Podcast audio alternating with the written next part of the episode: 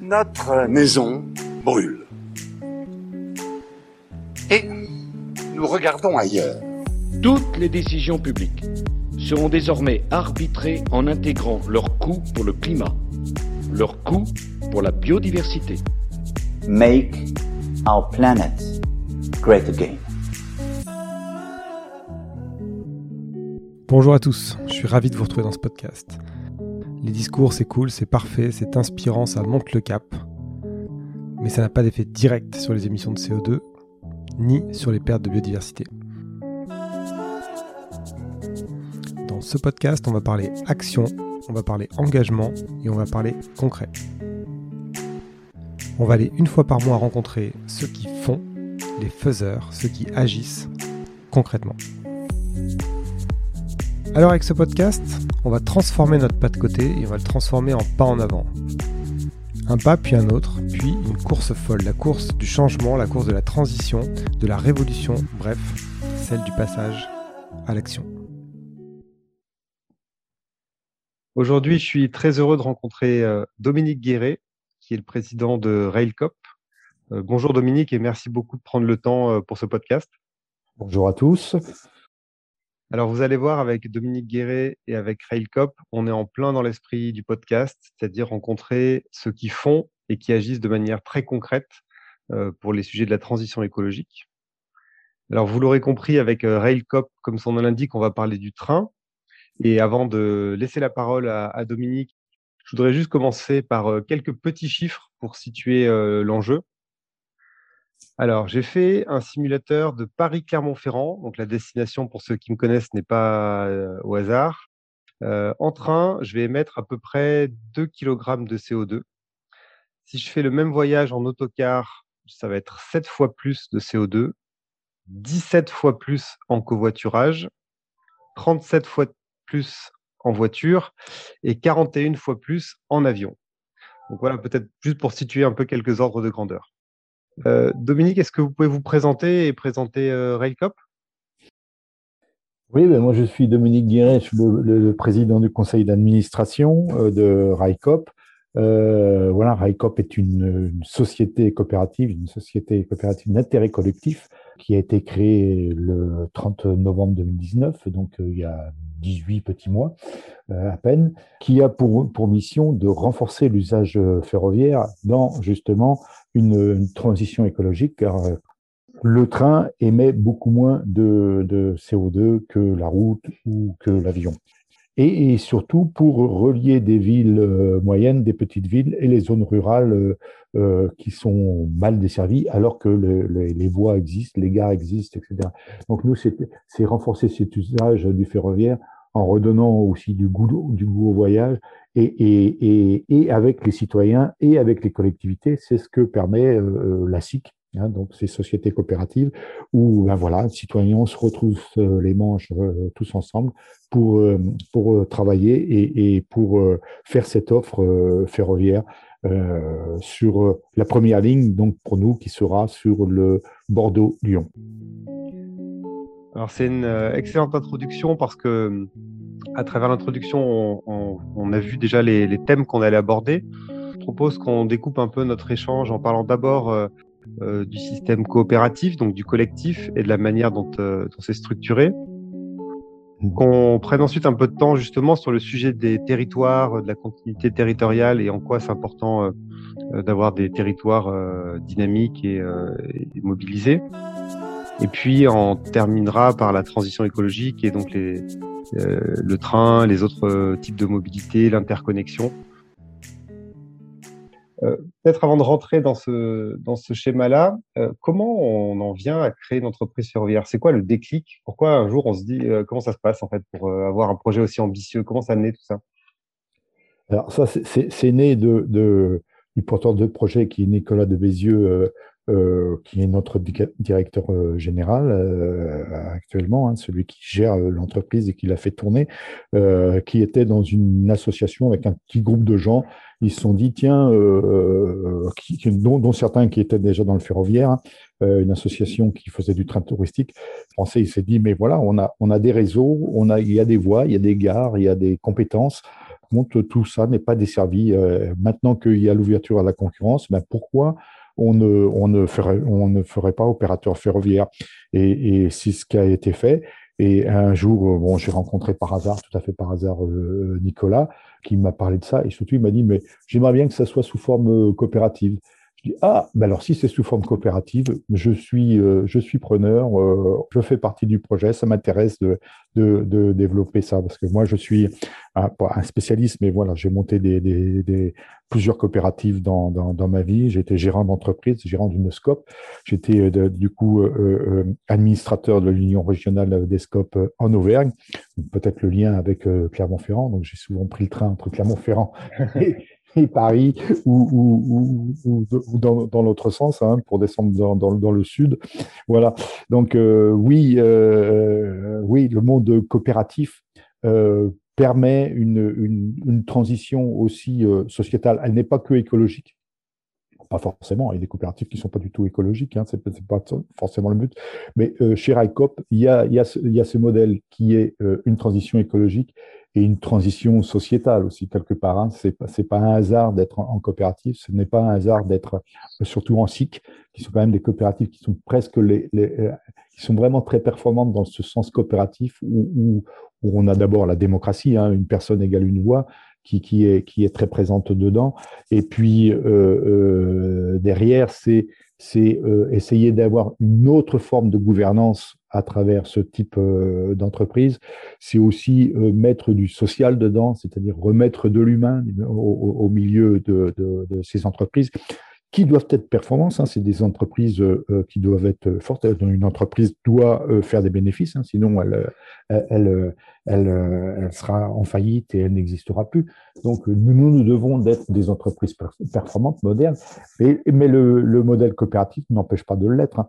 Il y a, vous connaissez tous des, des coopératives très performantes que peuvent être les banques coopératives, Crédit Récolte, Crédit Mutuel, etc., ou, les, les, les, les coopératives de, de commerçants que sont euh, Leclerc, Super U, Intermarché, etc.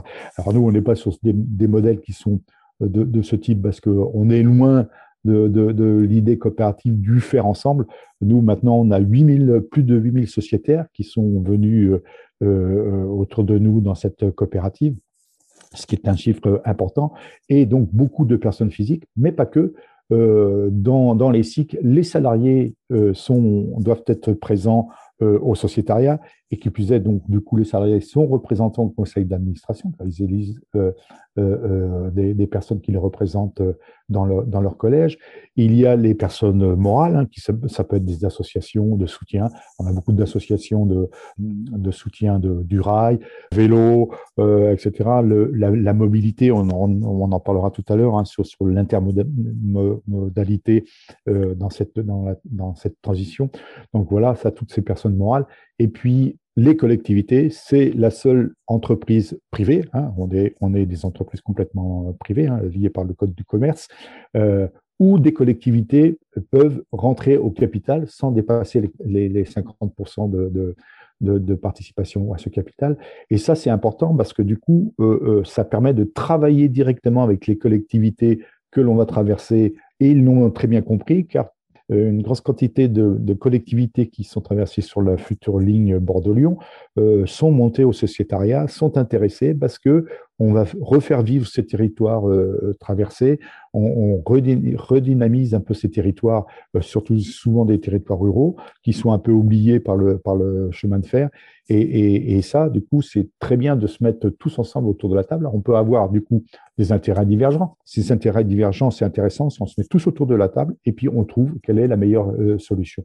C'est ça, euh, le vivre ensemble et c'est ça, travailler ensemble pour trouver la meilleure solution pour tous pour la, collectivité et pour euh, la suite, hein, pour euh, nos enfants, le monde, le monde de, de demain, avoir une, planète meilleure, bien sûr. Donc, euh, bah, une description déjà assez complète hein, du modèle euh, coopératif. Euh, ce que je retiens, et c'est peut-être ça qu'on peut aussi creuser un peu ensemble, c'est le, côté toutes les parties prenantes autour de la table pour pouvoir décider.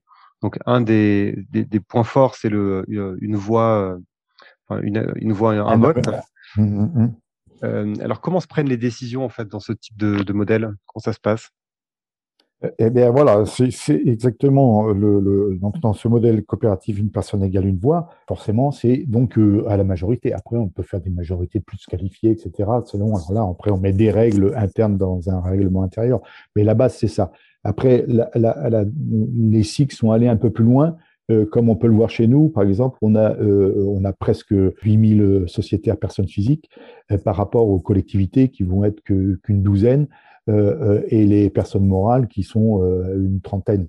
Alors, comment on fait pour rééquilibrer cet ensemble?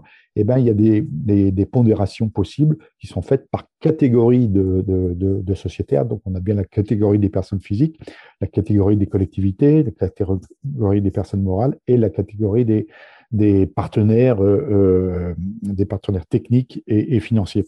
Donc voilà, ces cinq catégories ont chacun, chacun 20% de, de, euh, de vote en pondération. C'est-à-dire que tout le monde, par exemple, vote et après, on, on, fait cette pondération de 20% par catégorie, ce qui permet de rééquilibrer un petit peu. Sinon, évidemment, les, les, les collectivités vont dire, mais nous, on ne sera jamais on ne sera jamais entendu sur 8000 euh, votes. Euh, nous, avec 12, euh, forcément, si on veut faire bouger quelque chose ou avoir une idée, elle ne sera jamais retenu parce que c'est voilà, on n'aura pas du tout de, de, pouvoir. Ça permet de rééquilibrer un petit peu un, petit peu tout cela. Et dans le, dans le sens aussi d'une du, éthique et d'un travail commun, on, a décidé de faire du coup chacun 20%. Donc voilà, nous, chez nous, on a voulu avoir ce côté euh, très transparent euh, d'équilibre et d'éthique entre les différentes catégories. Ensuite, euh, chez nous, il y a des, ce qu'on appelle des cercles de réflexion, c'est-à-dire entre l'Assemblée générale de tous les sociétaires ensemble, et puis le, CA, qui est le représentant de, cette Assemblée générale, euh, on a à, l'intermédiaire, on a donc des cercles de réflexion. Ce sont des gens qui se retrouvent entre eux sur différentes thématiques. On a une douzaine de cercles, hein, que ce soit le cercle gouvernant, justement, qui étudie la gouvernance de, euh, qui, euh, qui, a écrit le nouveau IRI, qui regarde les statuts, qui, qui, regarde comment on peut, on peut faire évoluer notre gouvernance. Il y a des cercles très spécifiques euh, pour les fans de ferroviaire sur le service annuel 2023, sur euh, les gares, sur le train, comment on peut on peut revoyager dans le train, etc. Sur le train plus vélo, sur l'intermodalité, voilà. Donc il y a plein plein plein de, sujets où les gens se retrouvent euh, donc sur en ligne, hein, parce qu'évidemment comme c'est éparpillé sur toute la, France, les gens peuvent pas se. Donc c'est toutes des réunions. il y en a qui les font tous les huit jours, tous les quinze jours, une fois par mois.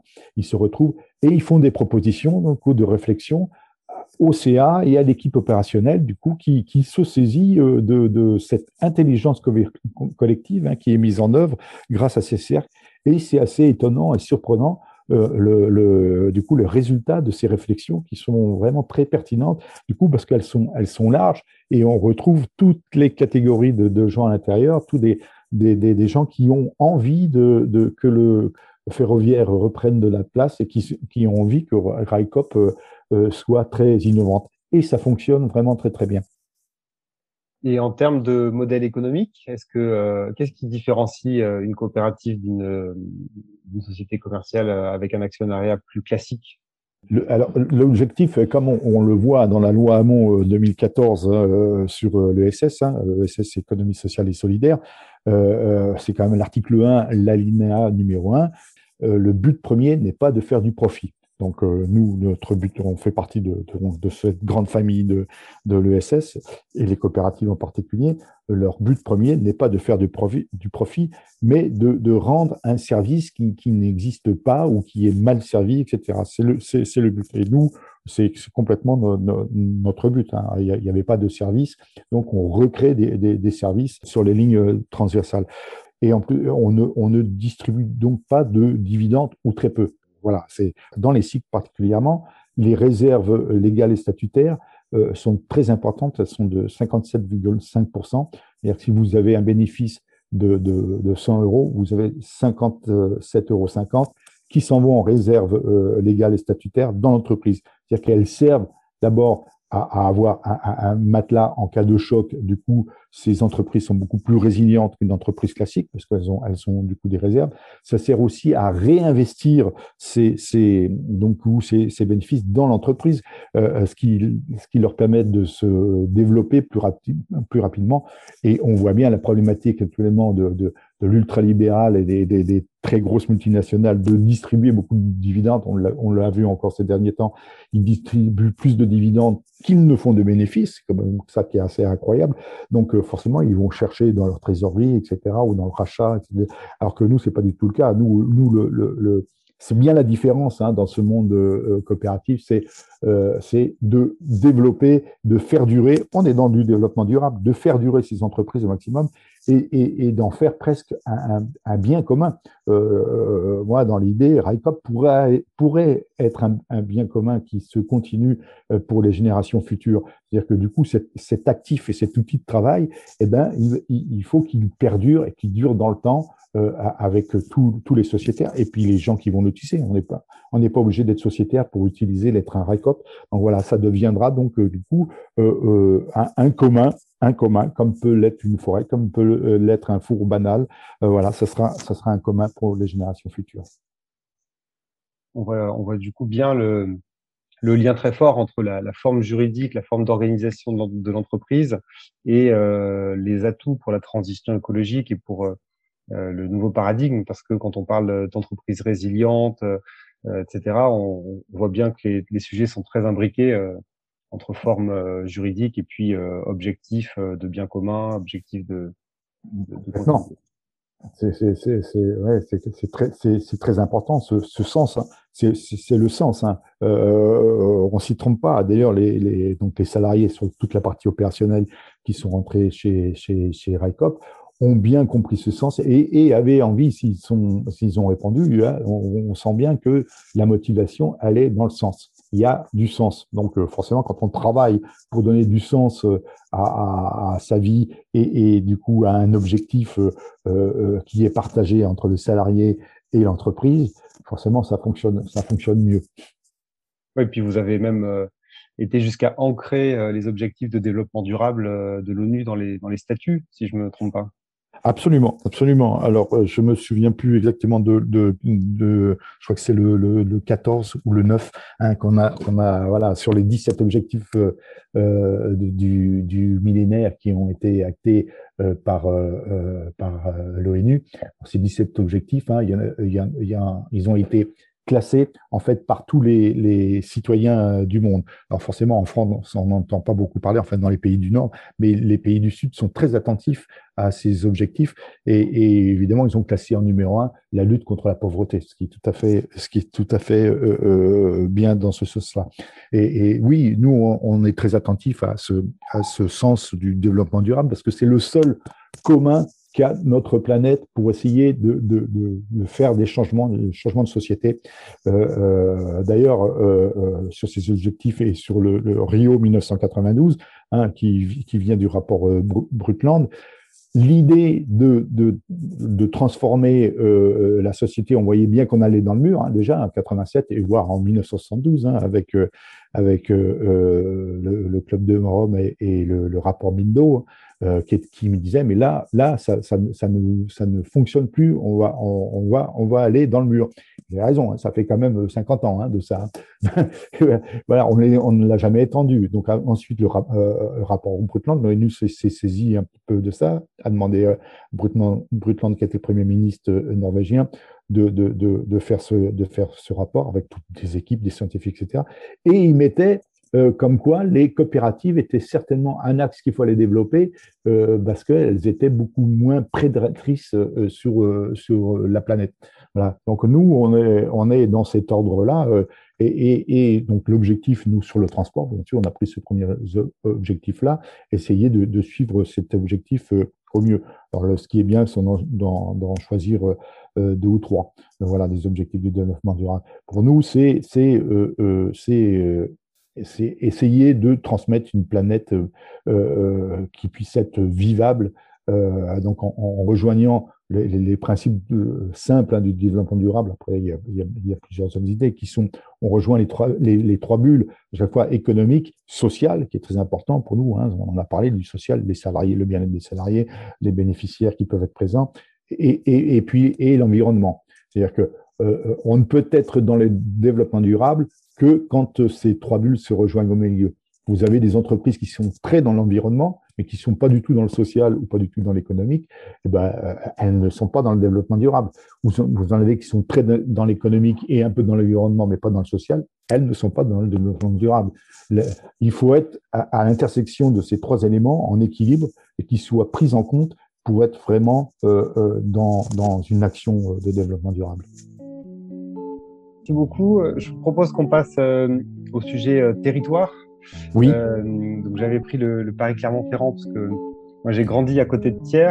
Euh, donc euh, quand je vois la gare de Saint-Germain-des-Fossés euh, sur la, la ligne euh, Bordeaux-Lyon, ça me parle. J'ai fait mes études aussi à Limoges, donc voilà, je suis du Massif Central et, et c'est des, des, sujets qui me, qui me parlent. Mmh. Dans votre rapport de presse, on voit qu'il y a donc c'est un chiffre que je ne connaissais pas 1050 km de petites lignes qui ont été fermées entre 2015 et 2019, 644 mmh. euh, gares qui ont été fermées entre 2011 et 2019. Mmh. Euh, du coup, quelle, est le, la, démarche et le sujet sur, ce, sur cette continuité territoriale? Eh, eh alors là, justement, en parlant de, ces guerres fermées et, ce que je vous disais tout à l'heure par rapport aux collectivités qui sont intéressées, donc nous sur euh, la ligne donc nous allons euh, mettre en, service en juin 2022, euh, le Lyon-Bordeaux, euh, euh interconnexion entre régions, ce qui n'existe plus. Alors, il y a des TER hein, qui circulent sur cette euh, ligne, mais qui sont juste de région à région. Mais vous, vous prenez, par exemple, pour aller de Montluçon à Lyon, donc Lyon, capitale régionale, Montluçon qui fait partie de l'Aura, eux, il faut, il faut presque 8 heures actuellement pour en train, donc c'est absolument impossible. Ils sont obligés de repasser par Lyon, Clermont-Ferrand pour changer de train, pour reprendre un train qui fait Clermont-Lyon. Euh, donc c'est très compliqué pour eux. Si vous voulez aller aussi euh, eh bien de, de, Clermont ou de Roanne à, Limoges, eh bien c'est très compliqué parce qu'il y a une rupture euh, en termes régional. Donc nous l'idée c'était de, de, faire du, du grande ligne interrégionale.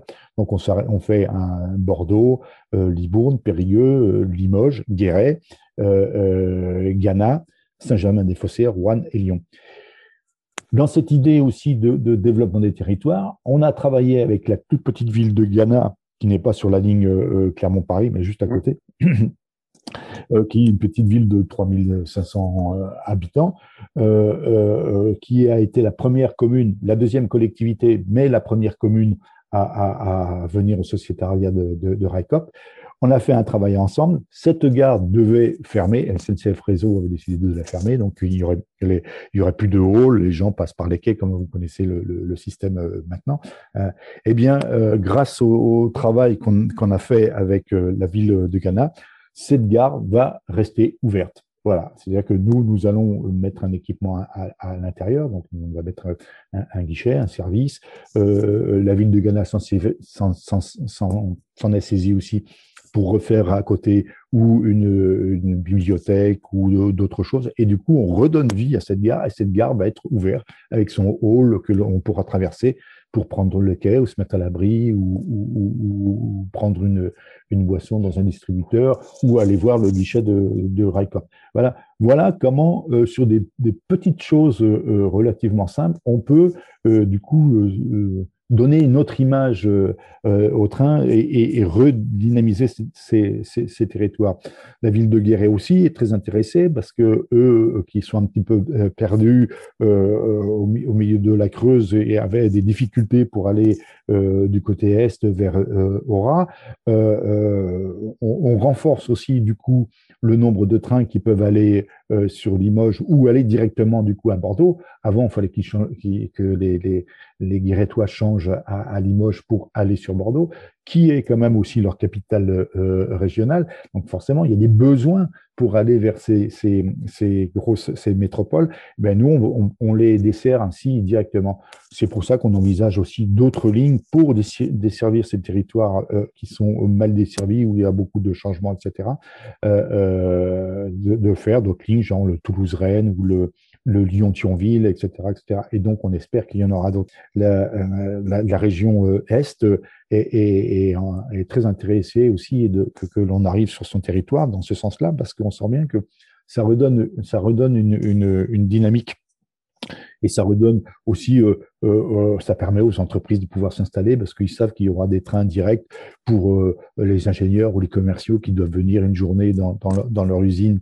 Bon, bah, voilà, des compétences qui sont souvent, c'est vrai, malheureusement, très centrées sur, les, les mégapoles, mais bon, ces gens se, se, déplacent et pourront du coup se déplacer en train. Et dans nos trains, d'ailleurs, on pense mettre des petites cabines privées parce que euh, les industriels ou les, les donc les, les, les, gens qui, qui, travaillent dans les trains ont besoin d'une certaine sécurité et informatique et d'une certaine ils ne veulent pas avoir de voisins qui puissent se voir évidemment pour la confidentialité de, de, de leur travail voilà. Voilà comment, comment du coup, euh, on peut amener euh, euh, du coup les territoires, les territoires petites villes, moyennes villes et, territoires ruraux à, pouvoir du coup attirer comme ça des, des, travailleurs et des, des petites entreprises, petites et moyennes entreprises sur leur territoire parce qu'elles sont connectées avec les mégapoles. Et puis il y a cette, je rebondis avec cette notion de cercle. Hein, souvent, euh, à la campagne, on, rentre dans des cercles vicieux où il y a un commerce qui ferme, et puis du coup ensuite, euh, euh, comme il y a moins d'habitants, c'est l'école, et puis ainsi de suite. Mmh. Et là, c'est vrai que de redynamiser une gare et de réattirer potentiellement des gens qui travaillent, c'est aussi toute la, la chaîne locale qui en bénéficie et qui peut se réalimenter. Quoi. mais c'est exactement, c'est tout à fait, c'est tout à fait ça. Euh, on a, on a c'est cette dynamique là qui, qui, qui permet, on sait bien, pour euh, voilà, des fois souvent un emploi créé euh, euh, sur une sur une, sur un territoire, c'est c'est un, un, autre un autre emploi induit parce qu'il y a des besoins, parce que voilà, si on ouvre un commerce, eh ben voilà, il y a un il y a un enfant à l'école, il y aura un instituteur, et puis il faut un médecin, et puis des infirmières, et puis après euh, voilà des gens qui vont accompagner les seniors, etc., etc. Donc c'est c'est ça qui qui recrée une dynamique.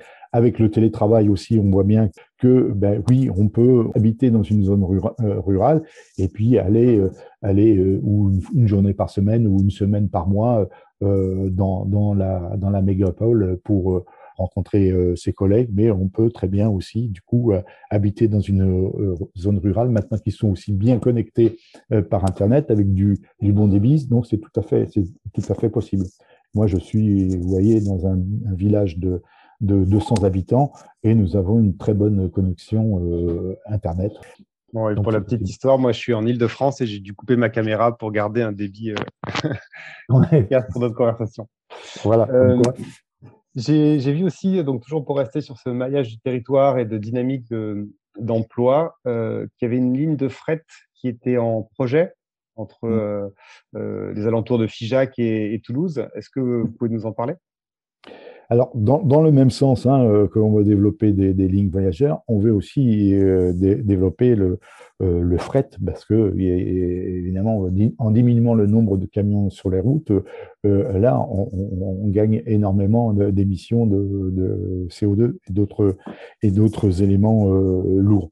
on va donc, pour opérer ça, on, on, va, on va démarrer une première ligne expérimentale entre de Casseville euh, euh, Cap de Nac euh, Gare, qui est à côté de notre siège social, qui est notre siège social étant à, Figeac, et Toulouse-Saint-Jory, qui est un gros hub de, marchandises. Voilà. ces, trains, ce seront des trains navettes qui circuleront tous les jours. Une fois par jour, on aura un train qui fait l'aller-retour. Et les, chargeurs pourront venir sans avoir à, attendre que le train soit complet ou d'avoir un wagon complet, etc., des compositions. Non, euh, nous, les gens viennent euh, avec des petits camions, ils chargent, ils savent, on remplit le, les, papiers sur place et, ça partira, ils savent que ça partira le soir. Et du coup, avec cette souplesse de, et cette simplification administrative, on espère pouvoir attirer beaucoup plus de, de, de transport sur palette, un peu de vrac, etc., sur tous les chargeurs qui, sont autour de nous, dans ce sens-là, et en remontant aussi de Toulouse-Saint-Jory. Il faut savoir que dans notre région, on a beaucoup de, sous-traitants Airbus donc qui envoie beaucoup de camions euh, sur, euh, sur euh, Toulouse. Donc voilà, même si on sait que ça, ça a beaucoup ralenti, on le, on le voit bien sur nous dans notre région en termes en termes d'emploi. On est très touché sur sur Figeac et voilà, ben, Raikop va compenser en créant d'autres emplois.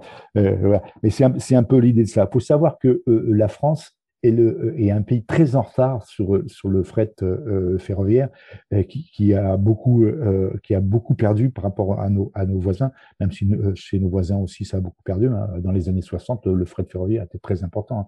Il représentait une, grosse part modale. Je ne sais plus le chiffre exactement, mais c'était déjà dans, dans les 40-50%. Actuellement, en France, la part modale du ferroviaire hein, sur les transports internes à, au pays représente que 9% tous les autres pays européens, tous nos voisins, hein, les, les, les, 27 autres, euh, sont à 19%.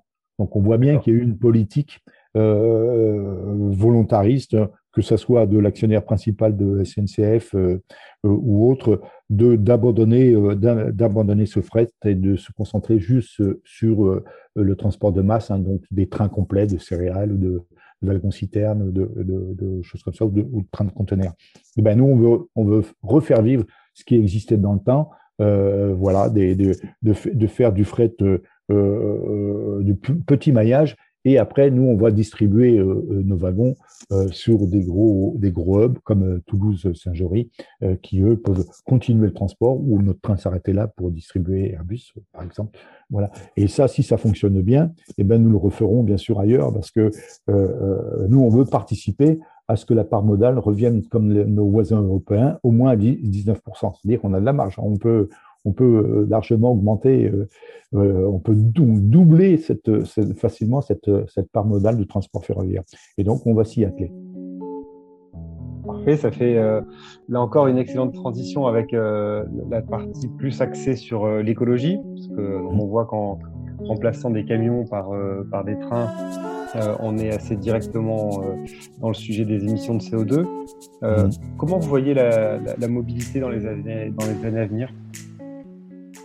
Il y aura de plus en plus de, mobilité. Hein. Euh, on, le voit bien, ça progresse, ça continue de progresser euh, tous les ans. Hein. Il y a des, grosses études qui sont faites à tous les niveaux hein, que, euh, sur la mobilité des personnes et les moyens de transport. Donc il y, a, un besoin de mobilité. Du coup, il faut que nous, on renforce cet usage du, ferroviaire et que RICOP se développe dans cette, dans cette mobilité et, et, surtout dans cette intermodalité de mode de transport. C'est-à-dire que nous, on va transporter des gens jusqu'à une gare, mais de, de, de, la gare après pour aller encore un petit peu plus loin sur les derniers kilomètres à faire, comment est-ce qu'on peut faire?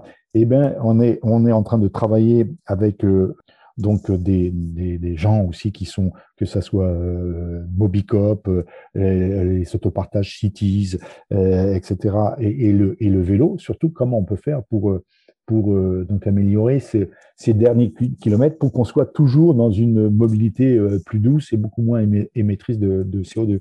Et pour nous, c'est important ce travail de de, de, de, recherche et de, de symbiose qu'on peut avoir avec d'autres acteurs euh, de, la mobilité.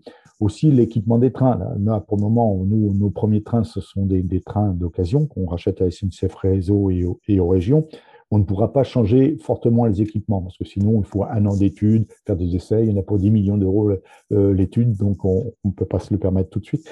Mais, euh, euh, nos cercles d'ailleurs de réflexion ont, déjà pensé qu'il faut augmenter la, capacité de pouvoir monter des vélos dans, dans, dans les trains qui soient, qui soient en entier ou démontables, etc. Donc on est en train de réfléchir à augmenter cette capacité-là.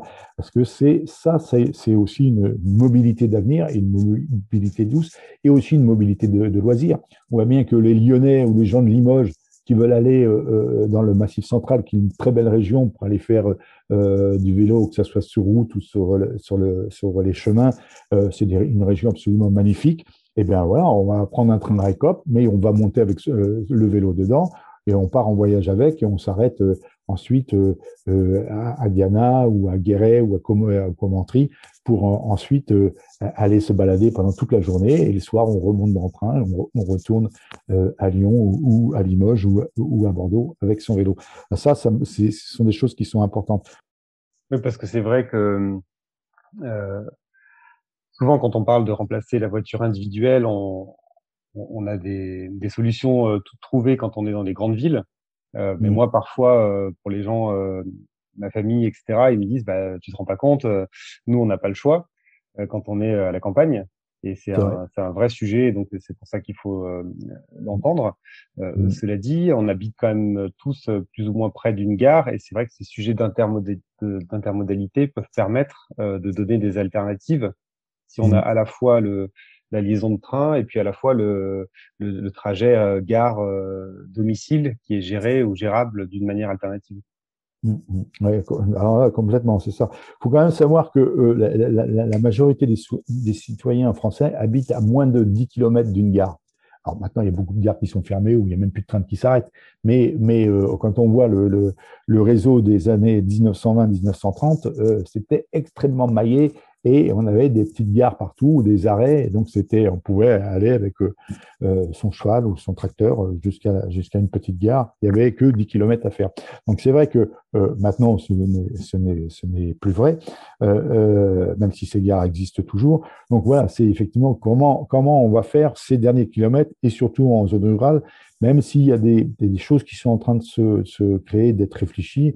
Donc voilà, il faut essayer du coup de, bah, de ressolliciter la citoyenneté et le, bon, sens du faire ensemble. Et alors, euh, on, a parlé donc euh, écologie par le, par le prisme des émissions de CO2, mais il n'y a pas non plus que ça. On a aussi le sujet de la biodiversité. Euh, et c'est vrai que un des avantages du train, c'est que globalement, le réseau est déjà là. Mmh. Ça va pas nécessiter d'artificialiser encore plus de sol que ce qui est le cas aujourd'hui. Ça prend aussi moins de place a priori que, que les routes. Est-ce que mmh. vous avez euh, aussi des, des, des, choses à, à proposer là-dessus ou à mettre en avant euh, pour, euh, pour, ce sujet d'artificialisation des sols? Alors oui, ben vous, vous, vous, avez tout dit, hein, exact, c'est que les, les voies, même une double voie de chemin de fer, même une voie TGV, hein, elle est, elle est quatre fois, euh, elle est deux fois moins large que une autoroute. Hein, voilà. Donc euh, euh, ces voies, en plus, les, trois quarts de ces voies existent déjà. Donc nous, par exemple, on va pas recréer, on va pas donc artificialiser des, sols pour faire passer des voies. On utilise les voies existantes. Et ces voies existantes, il faut même les préserver. Il y en a qui, risquent d'être démontées, démantelées, etc. Donc le, quand on, quand on aura la possibilité, on va travailler avec euh, des, des, des associations qui défendent, qui défendent ces, ces, ces, lignes, euh, entre autres euh, dans le secteur que vous connaissez, entre, entre Thiers et, et Boin, euh, qui est dans la, dans la Loire, en direction de Saint-Étienne. Voilà, là, il y a une association qui s'est montée pour pouvoir euh, euh, défendre cette ligne qui ne, qui ne, sert plus. Ben, nous, RICOP, on peut être une boîte à outils, un levier pour ben, ah, peut-être qu'on peut du coup refaire un service dessus ou commencer par un service de fret et peut-être faire des petites navettes entre entre Saint-Étienne et, Clermont-Ferrand. du coup, en, repassant par cette ligne. Voilà, effectivement, les voies existent. il faut utiliser ce qui existe. On ne va pas reconstruire. Il faut il faut préserver ce patrimoine qui est un, patrimoine euh, important hein, de, voies ferrées en France. Euh, il y a aussi des possibilités de, petites euh, navettes ferroviaires qui peuvent circuler sur des voies où il n'y a pas de TER, de, de, train existant. Euh, il y a deux entreprises en, France qui existent euh, sur ce sujet.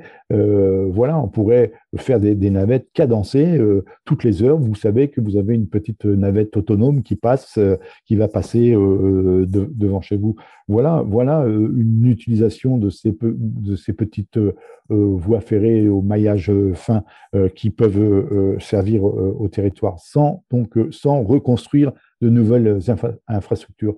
il faut utiliser ce qui, ce qui existe, il faut le remoderniser, le remettre à l'heure actuelle. Ces, navettes autonomes, ce sont, euh, on parle des voitures autonomes, c'est la même chose, mais voilà, on peut faire rentrer une, une, petite dizaine de personnes dedans, euh, mais très cadencées. Euh, ça a un coût d'entretien faible. Elles sont, elles, marchent, ça fonctionne sur batterie. Il y a une sécurité vu que c'est sur des, un système guidé que sont les rails, donc ça peut être très vite, très performant. Utilisons ce qui existe déjà, puisque ça existe. Ben, c'est une, une, belle euh, conclusion. Je rebondis juste sur un dernier point qui me paraît important. C'est euh, vous avez parlé donc de navettes autonomes. Tout à l'heure, vous avez parlé de petites bulles euh, à l'intérieur euh, des trains pour pouvoir travailler. Donc, ça montre aussi que il y a de l'innovation, euh, même sur des sujets, enfin, pas même sur des sujets, mais disons que souvent les, les, sujets de, de, mobilité alternative sont un peu caricaturés comme un retour en arrière. en fait, mmh les exemples que vous avez cités montrent que c'est pas du tout le cas et qu'on peut aussi innover, mais dans ce, dans ce genre de mobilité. Mais, mais exactement, hein. non, mais c'est sûr, on ne va pas revenir à la locomotive à vapeur, d'abord qui est très polluante, hein, parce que là, en termes, d'émissions de CO2, on fait, on fait, on fait pas mieux. Donc non, euh, bien sûr que euh, on, veut être dans, dans l'innovation L'idée, c'est de comment on va le faire rouler, comment on va mettre des services à l'intérieur pour que ça soit aussi attrayant, euh, confortable, sympathique, remettre l'homme aussi au milieu, de, au milieu du, service. On va essayer de faire en sorte que ce soit un voyage et que ce soit quelque chose d'agréable, de, sympathique, avec des endroits où il y aura peut-être des points de rencontre, des, des coins pour enfants, euh, des coins bruyants, des points non bruyants. Bien sûr, euh, connectés pour ceux qui veulent être connectés. Ceux qui ne veulent pas l'être connectés, on, fera en sorte euh, que ce soit dans un coin euh, moins, moins, moins connecté, etc.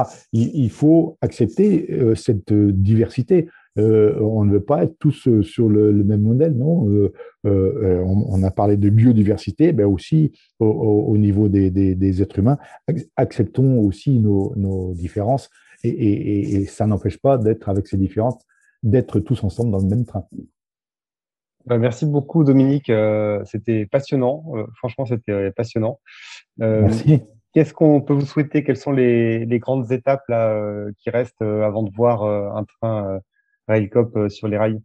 Alors là, c'est notre, notre licence ferroviaire que l'on va déposer très bientôt. Donc, euh, pour que nous ayons notre licence ferroviaire, c'est une belle étape. Et ensuite, notre certificat de sécurité unique, qui est le, le Sésame pour pouvoir faire euh, rouler des trains. Donc ça, ça c'est euh, euh, fin octobre, début novembre, le, le Sésame du, du, certificat de sécurité, où on a trois salariés qui travaillent comme des fous dessus. Donc les premiers trains d'ici fin 2021, c'est bien ça?